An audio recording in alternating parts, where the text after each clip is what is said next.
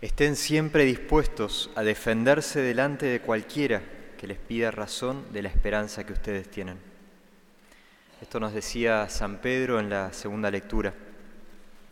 En las sociedades justas de la antigüedad, y también así lo disponía la ley bíblica, en todos los casos más importantes la sentencia de un juez tenía que fundarse en la declaración de dos o más testigos. A lo largo de todos estos domingos de Pascua, es como si la palabra de Dios nos hubiera estado haciendo su defensa y lo fue haciendo con muchos más de dos testigos. Vimos que en primer lugar están los testigos oculares, aquellos que vieron a Jesús resucitado, que lo tocaron, que incluso comieron con él.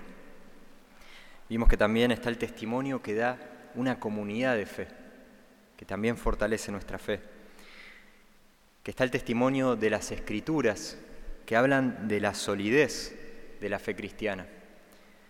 También el testimonio de aquellos que consagraron su vida totalmente a Cristo. Y por último, y muy contundentemente el domingo pasado, vimos que también hay muchos milagros que confirman la fe, milagros que pasaron, milagros impresionantes y milagros que siguen sucediendo hasta el día de hoy. Y frente a esta abundancia de testimonios, nos puede parecer que incluso la pregunta se invierte. Si conocemos todos estos testimonios, podemos llegar a pensar que la pregunta no es ya cómo puedo creer en aquello que no veo, sino cómo puede ser que haya personas que conozcan todo esto y sigan sin creer. ¿Cómo puede ser que alguien reciba o conozca estos testimonios, toda esta información, esta evidencia y se rehúse a creer? Bueno, una primera respuesta es que hay muchas más personas que no conocen estos testimonios, que nunca escucharon esto y por eso es importante también anunciar y compartir. Pero hay otra razón más profunda. Cada uno de estos testigos es como si fuera una flecha que apunta hacia la fe, como una, una señal que señala la fe pero ninguno alcanza por sí solo para dar la fe. Hace falta algo más, hace falta otro ingrediente que lleve a la convicción de la fe, que no solo apunte, que no solo señale, sino que lleve y que de algún modo arrastre hasta la certeza de la fe. También a nosotros nos puede pasar, nosotros que ya creemos, nos puede pasar que aunque vamos conociendo todos estos testigos, vamos escuchando testimonios de conversión, vamos escuchando testimonios de milagros, nos vamos formando nuestra fe, vamos conociendo la palabra de Dios y todo esto nos ayuda muchísimo, nos puede pasar que a veces no nos alcance, que todavía nos falte algo de esa seguridad, de esa certeza, esa convicción en la fe que vemos en los santos. Por eso hoy Jesús nos habla de un testigo más, un último testigo, el Espíritu de la verdad. Y Jesús habla también de una manifestación que Él va a hacer. Él dice, el que me ama será amado por mi Padre y yo lo amaré y me manifestaré a Él. El Espíritu Santo es llamado un testigo de la fe porque Él da un testimonio interior en el alma de los que se abren a Dios. San Pablo lo describe de este modo, dice, el Espíritu mismo da testimonio a nuestro Espíritu de que somos hijos de Dios. Es como si el Espíritu Santo, por ser Dios, puede llegar hasta lo más profundo de nuestra alma y puede ahí convencernos, puede ahí hablarnos al corazón y darnos un testimonio y una seguridad que nada ni nadie más nos puede dar. Por eso Él es el testigo clave. Él es el que da, por llamarlo de algún modo, el golpe maestro. Él es el que define el resultado, como podríamos decir el gol de Guilla en el Maracaná en el minuto 79, define el resultado.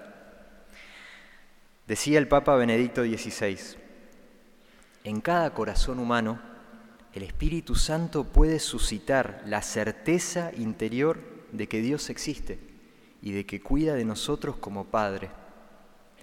Puedo creer porque Dios habla también hoy y actúa también hoy. La razón puede señalar hacia Dios y reconocer señales de la fe, pero solo en el Espíritu Santo se nos da la certeza de la fe.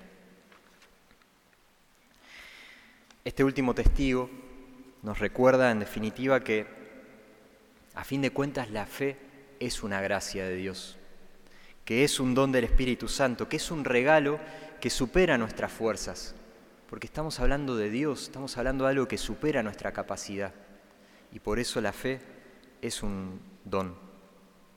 ¿Quién recibe esta gracia? ¿Cómo hacer para recibirla? O si ya la recibí en alguna medida, ¿cómo puedo hacer para aumentar esta gracia en mí, el don de la fe. Y eso también lo dice Jesús en el Evangelio de hoy.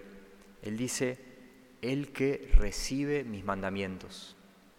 O sea, el que confía en mi enseñanza, el que confía en mí, nos dice Jesús. En la lógica del vínculo con Dios, como dicho sea de paso en casi todos los vínculos humanos también, primero hay que confiar para acceder a esa relación, a ese vínculo. Primero hay que confiar para después ver. Primero hay que creer para después entender. Primero hay que aceptar una invitación. Hay que bajar las barreras, hay que dejar a un lado la desconfianza, dar un paso de confianza. Y después sí viene la evidencia, después sí vienen las razones. Justo esta semana me, me topé con un testimonio que ilustra muy bien esto. Marc Lozano es un joven que era entrenador en la NBA y él compartió su testimonio en un programa de televisión hace menos de dos semanas. Y él cuenta que después de varios años de ateísmo y de ateísmo muy agresivo contra la fe, él llevaba adelante una búsqueda muy intensa de la verdad y leía, leía mucho. Llegó a un punto que se sentía obsesionado con el tema de la verdad y sus amigos le decían, estás un poco obsesivo con esto. Después de toda esa búsqueda y especialmente por las lecturas que fue haciendo, él llegó a una especie de conversión intelectual. Había leído a los grandes autores cristianos, especialmente los que dan muchas razones, había leído a Chesterton, a Luis, a Santo Tomás de Aquino, y aunque no entendía todo lo que leía, sí entendía lo suficiente para darse cuenta de que no podía rebatir sus razonamientos, de que no le quedaba otra que darles la razón en sus argumentos. Y entonces tuvo esta especie de conversión intelectual. Pero él no vivía la fe. Él no iba a la iglesia. La fe no tenía ningún tipo de repercusión en su vida. Y después de varios meses en esa situación, él se dio cuenta en un momento de que en, esos más de cinco años que él había estado buscando la verdad acerca de Dios, en ningún momento había rezado, en ningún momento había orado. Y entonces decidió en ese momento ponerse de rodillas y disponerse por primera vez en su vida a un auténtico encuentro con Dios. Dice que su única oración fue decirle a Dios, Señor, tu voluntad, no la mía. Eso fue lo único que dijo, pero inmediatamente experimentó como una infusión de, de paz y de gozo en su alma como toda esa inquietud interior que él tenía en su búsqueda, finalmente se calmó, como si hubiera llegado a puerto después de una tormenta. Y terminó esa búsqueda, recibió el don de la fe, se abrió a ese testigo interior. Antes él dice que él podía citar pasajes enteros de la Biblia, podía también referir al catecismo, había estudiado el catecismo de la iglesia, podía citar a estos autores pero todo eso no significaba nada para él. Fue cuando se abrió al testimonio interior del Espíritu Santo, a través de la oración, fue en la oración que todo eso cobró vida, todo eso que estaba en su cabeza de repente se volvió real. Y reflexionando acerca de su, su conversión, al final él saca esta conclusión. Él dice, nunca hay un converso sin que alguien más esté rezando por esa persona. En su caso él dice que había sido su esposa. Él dice que nunca hay conversión sin oración. Y tiene sentido. Para recibir el testimonio del Espíritu Santo hay que pedirlo. Porque si la fe es una gracia de Dios, solo Él puede darla. Tenemos que pedírsela. Y Él quiere darla, y esa es la buena noticia, Él quiere dar el don de la fe, pero quiere que se lo pidan, quiere que se lo pidamos.